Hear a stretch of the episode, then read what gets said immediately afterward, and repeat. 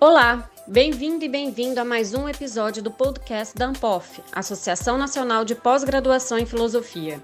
O convidado de hoje é o André Duarte, professor do Departamento de Filosofia e dos Programas de Pós-Graduação em Filosofia e Educação da Universidade Federal do Paraná. Ele acabou de enviar para publicação seu mais novo livro, A Pandemia e o Pandemônio Ensaio sobre a Crise da Democracia Brasileira. Quem convida Duarte para conversar sobre esse trabalho é o Dimilson Pascoal, que também é professor de filosofia da UFPR.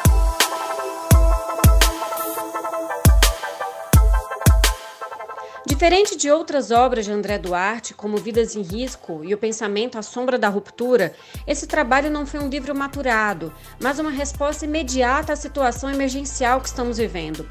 O trabalho desse livro, segundo o professor, é o de oferecer um diagnóstico filosófico do presente. Para isso, ele mobiliza conceitos para pensar a pandemia em especial, a situação brasileira. Ele reflete, por exemplo, a partir das noções de neoliberalismo e biopolítico de Foucault, de ideologia a partir de Hannah Arendt e também mobiliza a noção de necropolítica, não somente a partir de Achille Mbembe, mas também pensando o filme Bacurau. Para Duarte, é uma produção da morte em larga escala a serviço de alguns interesses econômicos e de alguns valores patriarcais. Nesta conversa, ele também discute sobre o papel do filósofo diante dos desafios de nossos tempos e indica como suas reflexões se aproximam e se distanciam do debate brasileiro feito por intelectuais como Marcos Nobre e Vladimir Safatli. Acompanhe.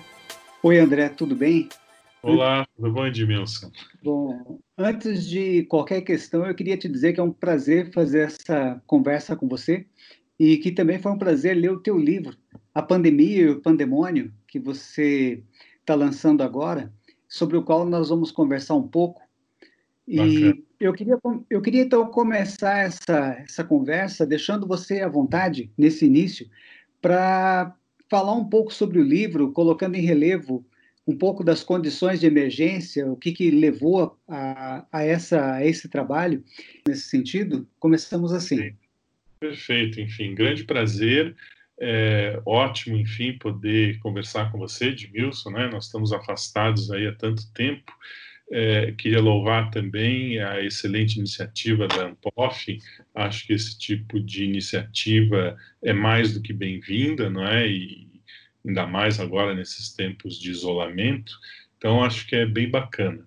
Pois é, então o livro, esse livro, ele é alguma coisa assim bastante é, curiosa, assim, no sentido de que ele não foi um livro que foi pensado, maturado de longo tempo, não é? Ele, ele, ele foi uma resposta um pouco imediata a essa situação absolutamente emergencial que nós estamos vivendo, que é da pandemia. Não é? É, a pandemia e, sobretudo, no contexto brasileiro. É? Esse é o ponto mais importante. Né? Eu estou dizendo, estou falando ali de um mau encontro não é? entre a pandemia e o pandemônio. Pandemônio aqui, obviamente, fazendo referência ao que eu estou dizendo, chamando aí o, o desgoverno atual. Não é? uma mistura de governo bastante atrapalhado, bastante problemático, bastante difícil de se compreender e com é, consequências assim absolutamente nefastas para a população, para a vida da população brasileira, mas também para a vida das instituições democráticas, né? Então, o título do livro, A Pandemia e o Pandemônio, ensaio sobre a crise da democracia brasileira. Então, eu estava dizendo né, que não foi uma coisa completamente planejada. Em parte, claro que o livro é, ele pôde sair assim tão rápido porque ele vem na esteira de questões de pesquisas que eu já venho desenvolvendo. Né? Então, ele tem algumas fontes, não é, que eu vou comentar daqui a pouquinho. É, então, o que, que eu fiz? Né? Eu, pouco é, a partir de algumas lives, né, eu comecei a ser convidado para algumas intervenções virtuais e, é, enfim, nesse no medo do confinamento, né, a coisa foi surgindo a partir de, espontaneamente, enfim, a partir de algumas demandas que foram sendo feitas é, em particular, não é? o, eu, o Caio Souto, né, no Conversações Filosóficas, ele me propôs, acho que no final de maio, uma conversa e naquele momento eh, eu já estava assim muito eh, envolvido aí com a questão do escândalo, né, do escândalo da pandemia, a maneira como ela tem sido é, abordada e mal abordada e mal gestionada no atual governo. E eu, então, acabei decidindo fazer a conversa com o Caio Souto, pensando um pouco nesse, nesse contexto de absurdos. Né? Logo na sequência, é, eu recebi um convite do professor Eduardo Jardim, da PUC do Rio, aposentado da PUC do Rio, enfim, um grande mestre, alguém que eu tenho uma admiração muito grande. Ele me, me convidou assim: olha, né, nesse contexto da pandemia, você não quer escrever um pequeno ensaio, um pequeno texto para o blog da Bazar do Tempo, na editora Carioca? Eu pensei, bom, por que não, não é? Vamos lá e fiz um texto, e esse texto, o título vem em primeiro lugar, a pandemia e o pandemônio, e ali um pouco as coisas começaram a ganhar um, algum, algum formato, não é? Alguma, algum relevo. Logo na sequência depois, é, o, o, professor é, Pedro Duarte Andrade, também da PUC do Rio, ele organizou, está para sair agora, proximamente, um, um dossiê é, Filosofia e Pandemia e me convidou para escrever lá e o que eu fiz foi expandir bastante aquele pequeno ensaio da blog do blog Bazar do Tempo. Então esse texto vai sair, esse texto então ele já se chamava E daí é, gestão da vida e produção da morte no Brasil é, no Brasil atual. Bom, essas foram né, a, a base mais material. É, aí o professor Marco Antônio Casanova, da UERJ, me convidou no dia 17 de junho para fazer uma intervenção é, no site dele, no blog que ele tem no, face, no, no, no YouTube, é, Razão Cega, Faca Afiada, e é, logo depois, e, e, nesse, nessa intervenção eu falei sobre esse texto, enfim, que eu estava enviando lá para o Pedro Duarte, para a revista O que nos faz pensar, da PUC do Rio, e logo no final da conversa, o Marco Casanova ele disse: Olha, pô, isso aqui tá bacana, tal. Por que, que você não expande, não é, todo esse material e não não faz um livro, não é? Ele tem uma editora, o Marco Antônio Casanova, a Via Verita, que é uma editora super bacana é, lá no Rio de Janeiro. E aí então aceitei o convite, não é? E bom, aí para compor o livro, então eu tinha essa base inicial e aí eu fui juntando com questões que eu já vinha que eu já vinha trabalhando desde o ano passado, pelo menos. Ah, claro, na realidade que já vinha trabalhando há muitos anos, mas é, vamos dizer do ponto de vista material, não é? é eu tinha um projeto de pesquisa, que era o meu projeto de pesquisa lá do CNPq, que eu estava renovando, é, e, e, naquele momento da renovação, no ano passado, é, me ocorreu, enfim, que era importante voltar minha atenção mais especificamente para a questão da crise da democracia, que é um tema, enfim, não só aqui no Brasil, mas no mundo contemporâneo, muito forte. E, e me pareceu que era o momento de me dedicar mais especificamente a, a uma discussão é, dessa crise da democracia brasileira. E essa discussão ela vinha fechada por dois conceitos neoliberalismo e biopolítica. Então já tinha aí uma primeira armação, não é? Logo na sequência, é, eu, eu, fiquei muito impactado ao assistir o filme Bacurau.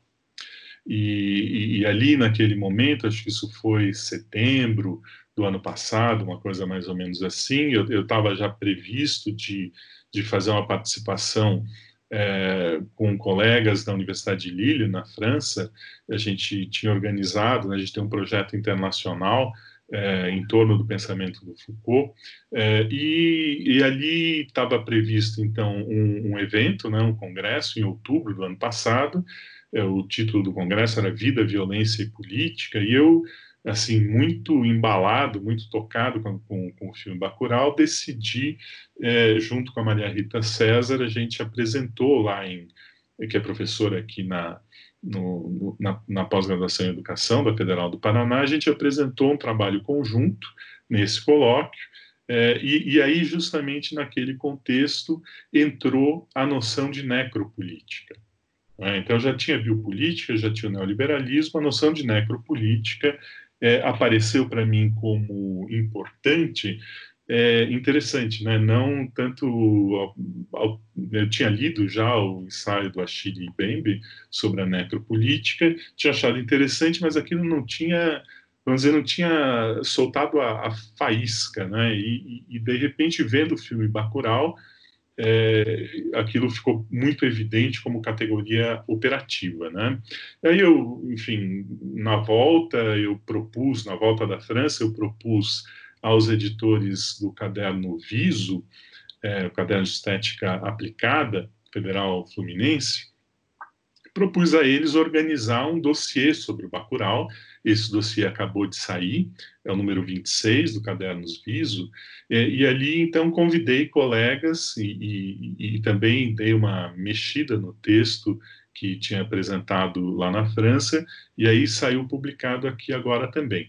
Então, biopolítica, neoliberalismo, necropolítica. Some-se aí, então, toda essa questão, não é, essa, essa perplexidade do, do, ano 2020, não é? A partir de março, meados de março de 2020, enfim, o choque, sobretudo com, com o crescimento das mortes, com a impossibilidade de se definir uma política é, de preservação da vida da população. Bom, juntei as peças, né? Quando o Casanova me perguntou se eu não queria fazer um livro, efetivamente todas as peças que estavam dispersas, não é, em termos de, de publicações que estavam já assim bastante encaminhadas, é, eu pensei não, é possível fazer isso, né? Tá tudo, tudo fez sentido. Eu juntei as peças e aí tem então um livro que acabou sendo escrito, claro, tem, tem muita coisa nova, tem outras coisas que já estavam em andamento, é, e, e, aí saiu um livro com uma rapidez assim que jamais teria sido possível em outra circunstância. Então é mais ou menos isso, né? Foram essas fontes aí que, que apareceram, Edmilson. Foi uma coisa meio surpreendente, assim, eu não, não, realmente não esperava que, que fosse escrever um livro, mas é, é era um pouco também uma exigência para mim, assim, trancado aqui dentro de casa, é, eu precisava dar vazão um pouco ao desespero de uma maneira produtiva, né? E foi isso que aconteceu.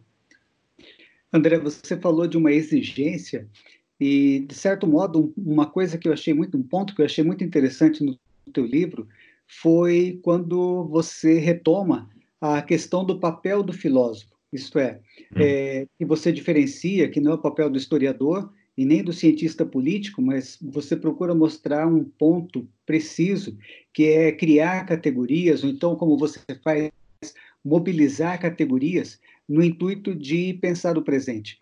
Eu queria que você falasse um pouquinho mais sobre isso, que eu acho que é um tema também muito interessante, apesar dele ser marginal no, no livro, mas eu uhum. acho que ele tem tudo a ver com uh, quando nós pensamos sobre o papel da filosofia no Brasil e assim por diante.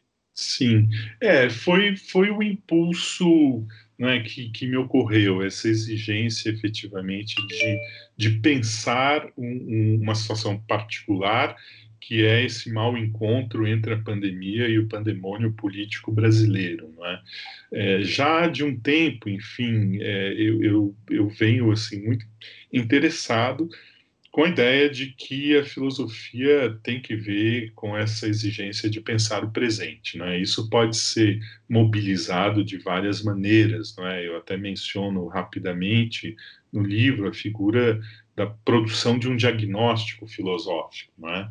É, de fato, isso aí, enfim, acho que está comigo já há muitos e muitos anos, né, num sentido antes muito mais amplo, mas aos poucos, eu, eu diria que, sobretudo, a partir de 2015, 2016, eu cheguei mesmo a participar na ANPOF de algumas mesas é, específicas para discutir a questão política brasileira. Cheguei a escrever alguns, algum outro texto que, que foi publicado em blogs, tipo GGN, ou é, pela lá pela Unicinos também, etc., né, pensando a questão da juridificação da política e tal. Então, aos poucos, a crise da democracia eh, foi deixando de ser, vamos dizer, um tema do mundo contemporâneo para se transformar também num tema brasileiro, não é?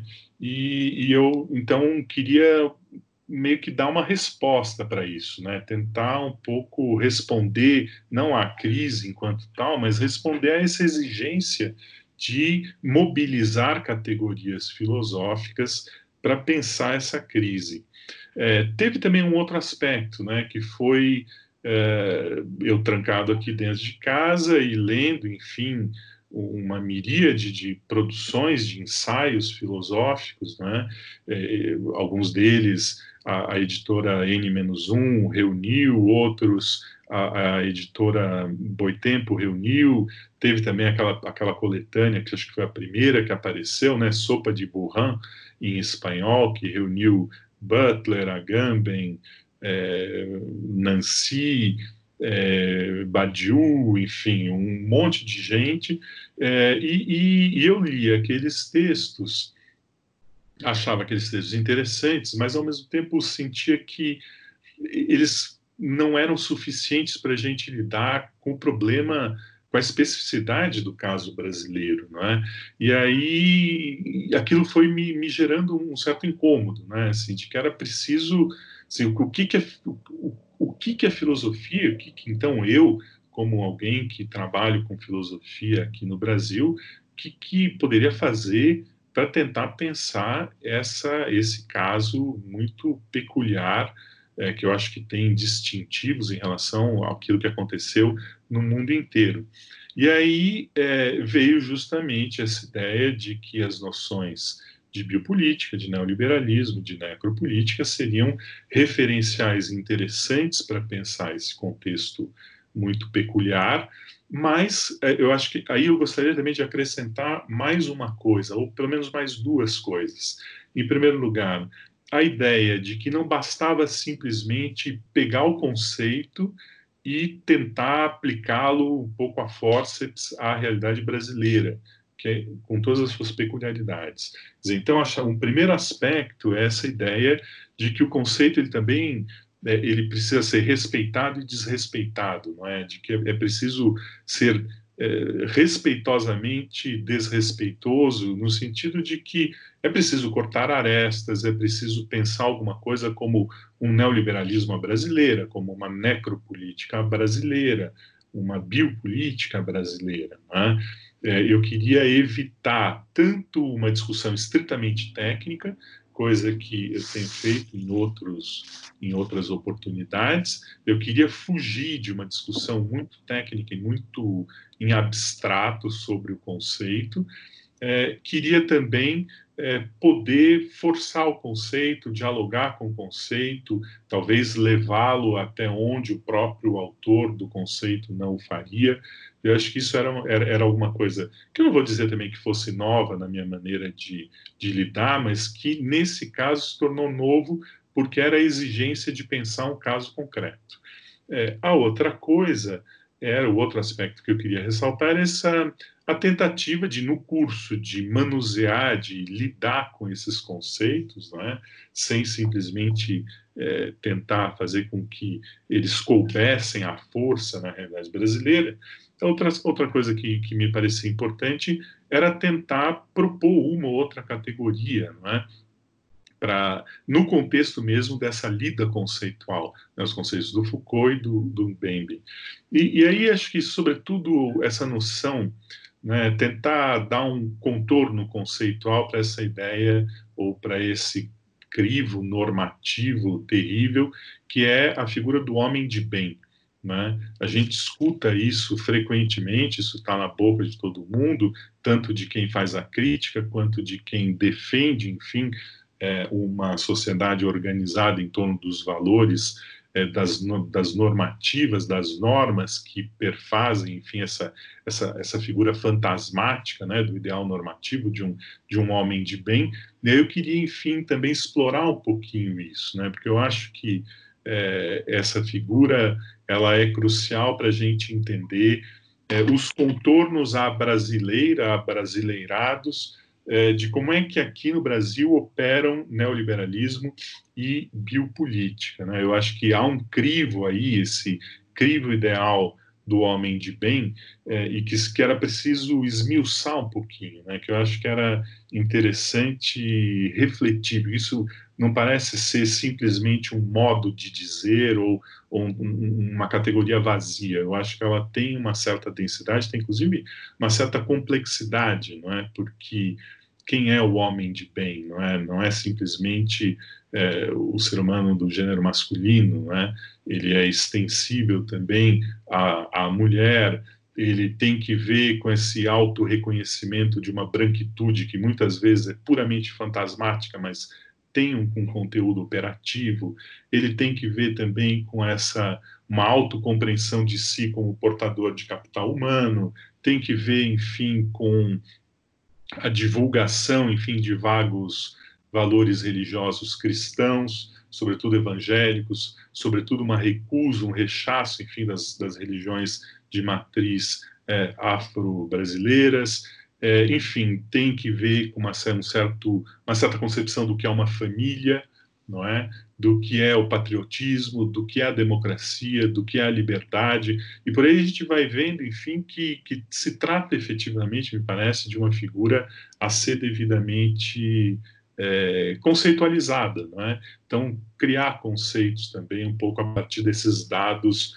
é, empíricos aí da realidade concreta e também, para talvez para encerrar esse aspecto, né, me parecia importante, não é, uma amiga para quem, uma colega aqui da Federal do Paraná, a professora Priscila Vieira, quando eu passei o texto para ela, ela chamou atenção por uma coisa que eu próprio assim, não me dado conta daquele sentido em que ela assim é, deixou transparecer, mas que tem tudo a ver, que é esse aspecto cinzento da genealogia Foucaultiana.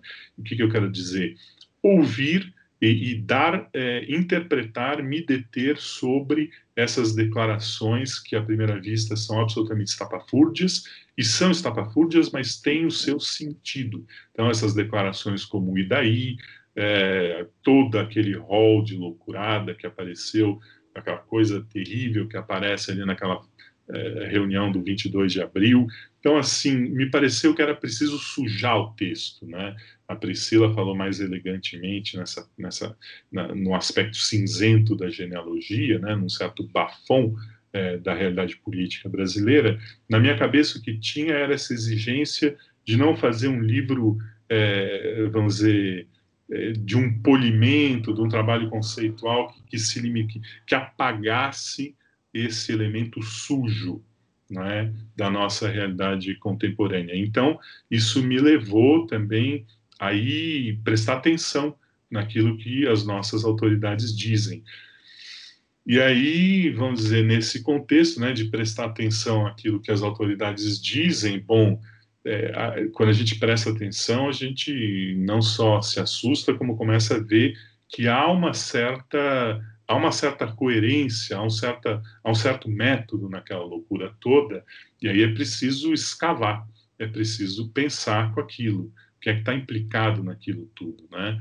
É, essa ideia, enfim, de que é preciso ouvir o, o, o terrível, né? Eu acho que isso é uma coisa que nós intelectuais não estamos muito preparados para isso, e eu acho que se a gente quer entender é, o desvão em que a gente caiu, é preciso que a gente comece a prestar atenção naquilo que se diz, porque efetivamente, né, isso é um aspecto muito, muito interessante, é, nós estamos é, diante de um desgoverno que diz tudo, não é? Não existe o, oculto, não existe o dissimulado, é, ou se ele existe, ele ainda não se tornou relevante, ele ainda vai se tornar relevante, ele ainda vai aparecer, porque as coisas são ditas, não é? Ditas no limite da disfarçatez. E esse dizer e esse fazer, ou esse dizer e este não fazer, né? no livro eu falo em fazer morrer, e deixar morrer, né, como lema macabro da, da necropolítica brasileira. Essas coisas são ditas e são feitas, ou não são feitas, né, são omissões. Então, acho que tudo isso é, era importante. Né, e aí, pouco a questão, a Hannah Arendt, acho que me ajudou muito com a noção de ideologia, né, é, sobretudo a noção de ideologia que ela constrói para pensar o totalitarismo, não evidentemente que a gente esteja numa situação totalitária ou a caminho do totalitarismo, mas aquela ideia da Hannah Arendt da ideologia como lógica de uma ideia, eu achei que, que assim, você tem certas premissas e dessas premissas outras consequências decorrem, me pareceu que era importante ouvir é, tudo aquilo que se diz e ver como é que aquilo que se diz é rebatido em atos e omissões e ver também como é que se forma uma base fanatizada, perfeitamente ideologizada no sentido de que ela está distanciada, né, de de qualquer realidade é, que você possa discutir, que você possa intercambiar uma ideia, né? Então são coisas muito chocantes, né? André, de certo modo, você falou sobre duas formas de lidar com a filosofia, de fazer filosofia. Isso é, por um lado, aquele trabalho é, imanente, o trabalho rigoroso com o conceito, mas, por outro lado, também esse certo desrespeito, esse uso do conceito, Sim. aquilo que o Foucault, num determinado momento, ele fala de fazer ranger, gritar, né? É. Eu, eu acho que, para mim, são, são duas formas que não, não se contrapõem, elas se somam, né? elas são uhum. intercambiáveis, elas trabalham necessariamente juntas. E nesse conjunto de conceitos que você mobiliza, você trabalha, por exemplo, com o conceito de biopolítica, você fala também do neoliberalismo brasileira, mas me chamou a atenção de uma forma muito peculiar o conceito que você toma do filósofo camaronês, o Achille Mbembe, que é de necropolítica. Eu Sim. queria ouvir um pouquinho mais sobre esse conceito, que eu acho que ele é chave para o teu livro, né, para a tua pesquisa nesse momento. Se você puder falar um pouquinho mais sobre ele, ah. seria interessante. Sim.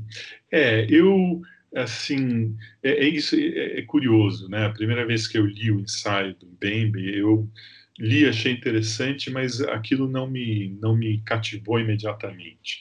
Me pareceu que que que as situações descritas no contemporâneo sob a a rubrica, a rubrica do conceitual do, do, do, da necropolítica, elas tivessem um caráter limitado. É, é, claro, é, primeiro lugar, né, eu, a noção de necropolítica não é uma noção sistemática, não é? Talvez eu tenha me decepcionado um pouco, porque quando eu fui ao livro, eu esperava alguma coisa bastante esmiuçada, teórica, etc., num, num nível em que não é a proposta daquele pequeno ensaio, não é? Mas eh, já na primeira leitura me chamou, claro, me chamou muito a atenção a maneira extremamente criativa pela qual a Mbembe ele mobiliza, enfim, um, um, um, conjunto de autores e de conceitos da filosofia política contemporânea é, para pensar o fenômeno da escravidão e da, do colonialismo, né, da escravidão colonial. Então, é muito interessante ver como é que ele, ele reflete sobre a estrutura da plantation, né, fundada na, na dominação da escravização, usando conceitos como estado de sítio, estado de exceção e, e sobretudo, o modo como ele mobiliza categorias da Hannah Arendt, na análise que a Hannah Arendt faz do, sobre a dominação imperialista, a burocracia, o genocídio, é, finais do século XIX, início do século XX, né? Esse primeiro genocídio é cometido justamente no Congo belga pela Bélgica, né? Só recentemente o rei da Bélgica pediu desculpas por ter matado, sei lá, 6 milhões de, de, congoleses, mas enfim.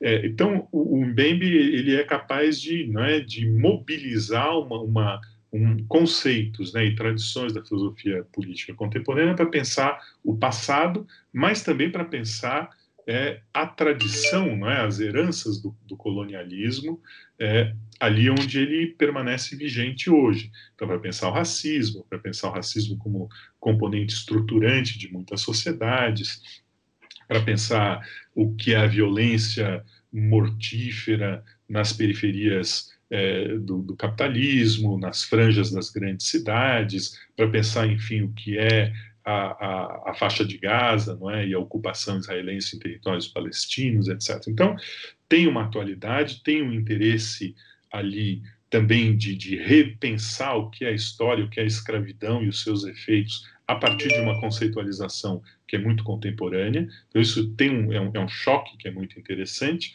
Mas é, eu, a princípio, não, não tinha me dado conta assim da, do valor teórico mesmo da noção. Né? E aí foi assistindo o Bacurau, se tem essa ideia de um campo aberto, né, voltado ali para a figura do extermínio, foi ali que eu entendi que efetivamente, né, não, não se trata que aquilo é um conceito que não descreve simplesmente uma ou outra circunstância é, mais profundamente dramática, seja nas realidades diferentes africanas, seja, enfim, na Europa, seja em outros lugares do mundo, na América Latina, no Brasil, mas que aquilo era uma categoria que, que funcionava, que elucidava, enfim, é, fenômenos da gestão violenta da vida da população e, mais ainda, uma gestão da vida da população que é feita a partir da produção da morte.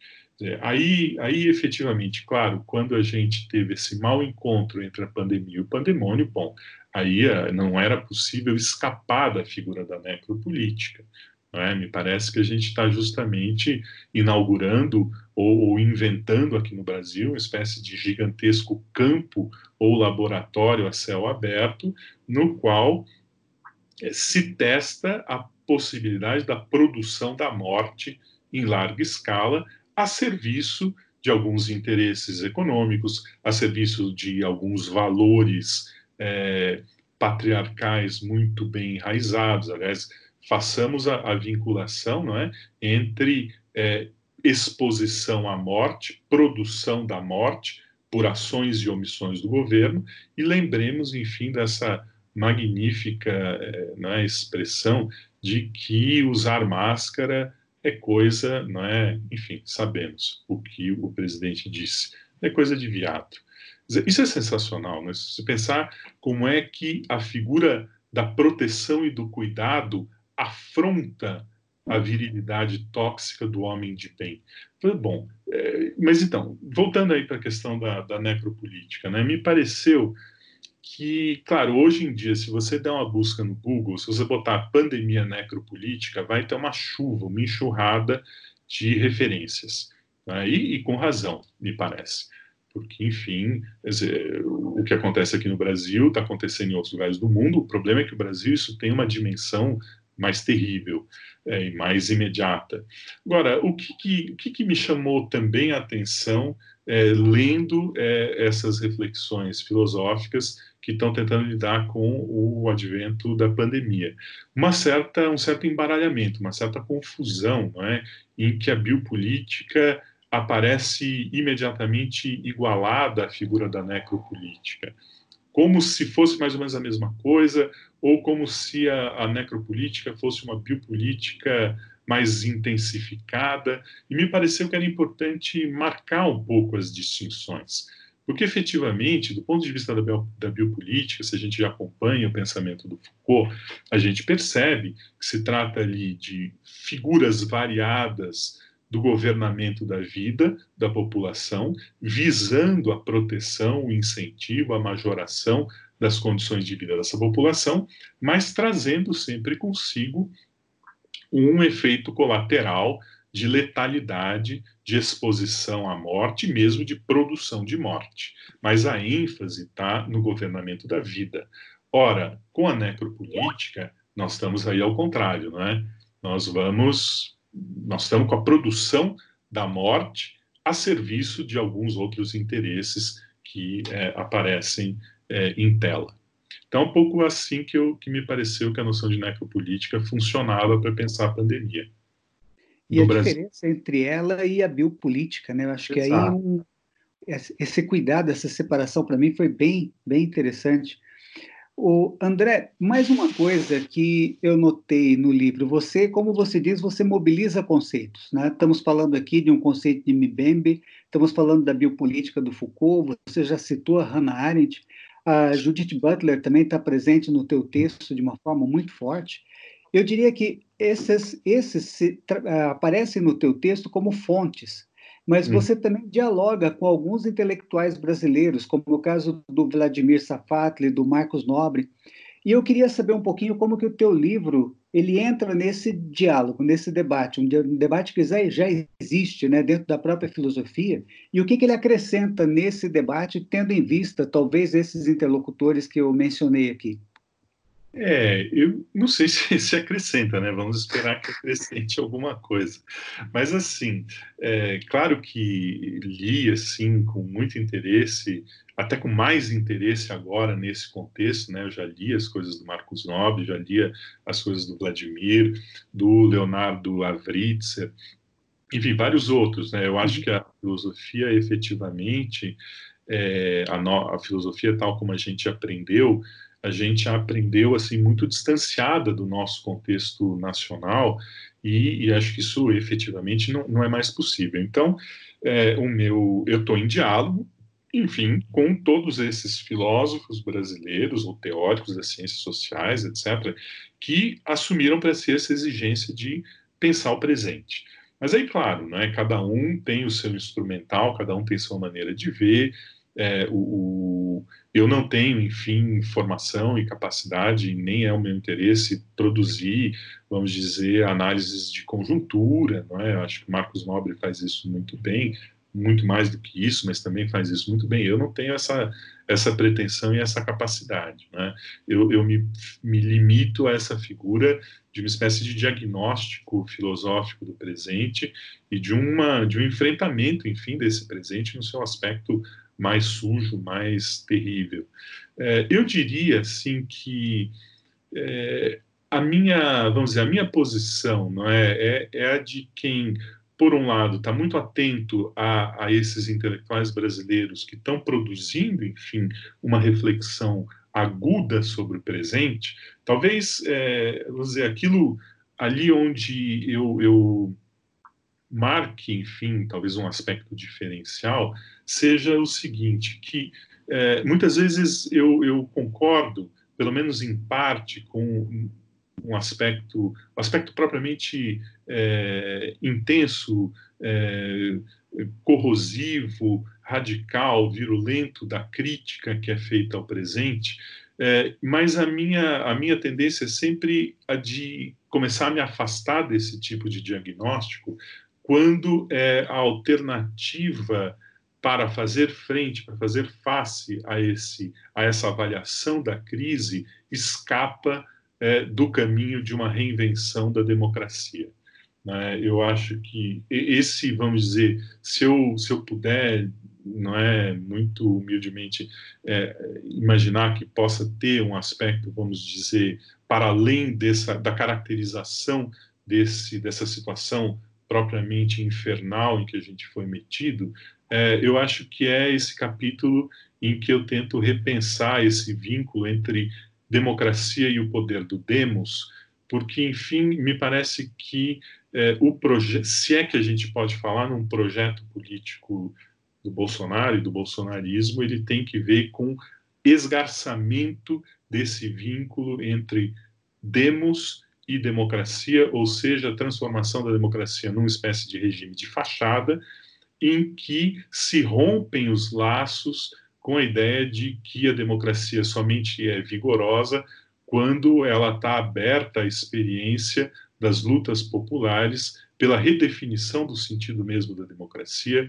pela ampliação, enfim, dos limites da cidadania, pela redefinição e ampliação dos limites do que, que estão sempre limitando, constrangendo o exercício pleno e a reinvenção dos direitos. Né? Então, essa ideia de pensar a reinvenção da democracia como alternativa, quer dizer, eu estou comprometido também com esse tipo de, de avaliação.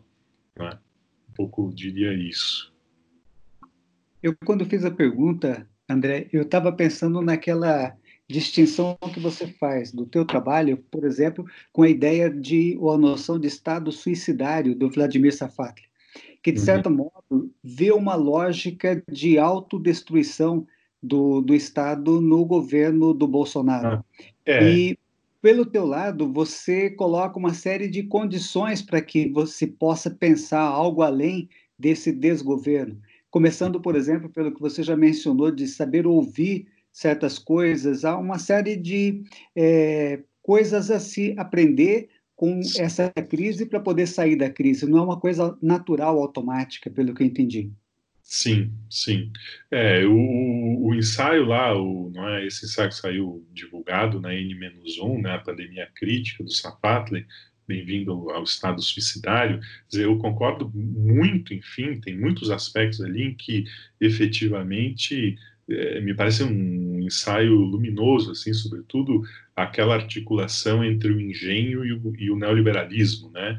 É, o engenho não pode parar até o momento em que o Sapato diz isso, né? Então, toda essa relação é, que está sendo construída a partir da noção de neoliberalismo, a partir da noção de necropolítica, mas ao mesmo tempo o Sapato está dizendo que a noção de necropolítica já é insuficiente, porque de fato nós estaríamos diante de um projeto de autoimplosão é, do, do, do, próprio Estado pelo, pelo bolsonarismo. Né? E eu acho que é, se a gente chega até esse limite, bom, aí a gente não, não, não, não tem mais muito o que investigar a respeito da natureza mesmo é, do bolsonarismo. Então, desse ponto de vista, eu me aproximo mais nesse aspecto da avaliação que o Marcos Nobre faz, no sentido de que se trata de buscar uma certa racionalidade é, em meio ao caos não é por debaixo, não é escondida, mas é em meio ao caos. E, e, e aí, para buscar isso, é preciso prestar atenção naquilo que está sendo dito,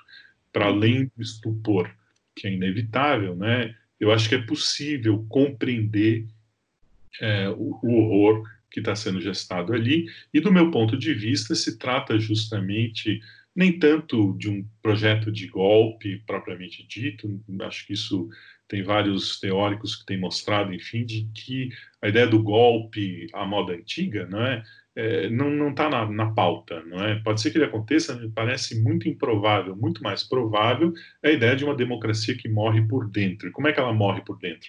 É, Tornando-se um regime de fachada, que você preserva, enfim, essa própria ideia de democracia iliberal ou de democracia imunitária, né, essas noções que estão aí na ordem do dia, que eu discuto um pouco no livro, me parece que o projeto é mais esse, né, de fazer da democracia uma democracia extremamente limitada, uma democracia que possa conviver com certo grau de censura, uma democracia que possa viver com certo grau de intransparência, uma democracia, enfim, que possa é, vamos dizer, acobertar interesses escusos, sejam eles da ordem da família ou do grande capital. É, me parece muito mais, então, que é o projeto de uma democracia sem demos, entendendo aí o demos um pouco na linha do Rancière, aquele livrinho Ódio à Democracia, que esse sim me pareceu muito interessante, é, e que tem que ver com, com, com, a Butler, com a ideia de democracia no seu, compreendida no seu sentido é, performativo, tem que ver, a Hannah Arendt está aí nesse meio também, eu tento mostrar como. Me pareceu assim que essa ideia da democracia sem demos, talvez esse pudesse ser entendido como projeto do, do governo Bolsonaro. Ah, do ponto de vista positivo, nós não vamos encontrar um, um, um, claro programa de governo. O que tem ali é um claro programa de destruição de um estado de coisas.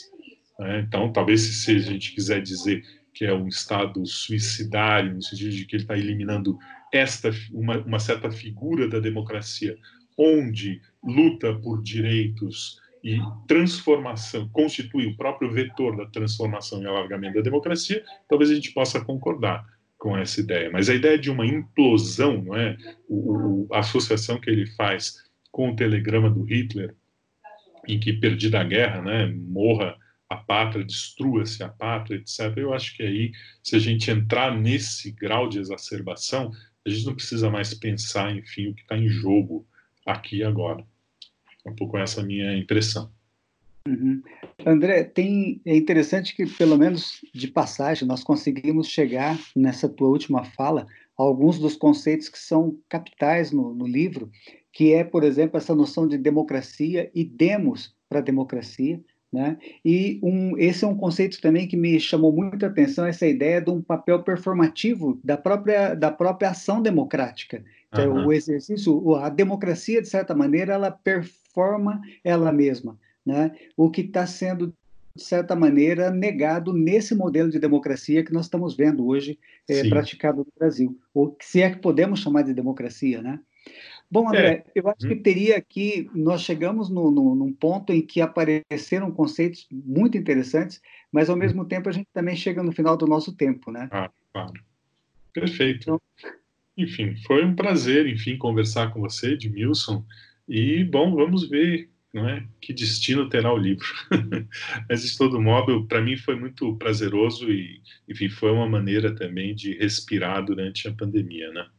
Mas, bacana. Queria agradecer, enfim, e agradecer a Ampof, agradecer, enfim, pela tua atenção, pela leitura, pelos comentários. Então, obrigado. Também te agradeço pela oportunidade da conversa e parabéns mais uma vez pelo belo livro. Obrigado. Esse foi mais um episódio do podcast da ANPOF, Associação Nacional de Pós-Graduação em Filosofia, produzido por mim, Nádia Junqueira, assessora de comunicação da ANPOF, e Franciele Petri, diretora de comunicação da ANPOF. Até a próxima!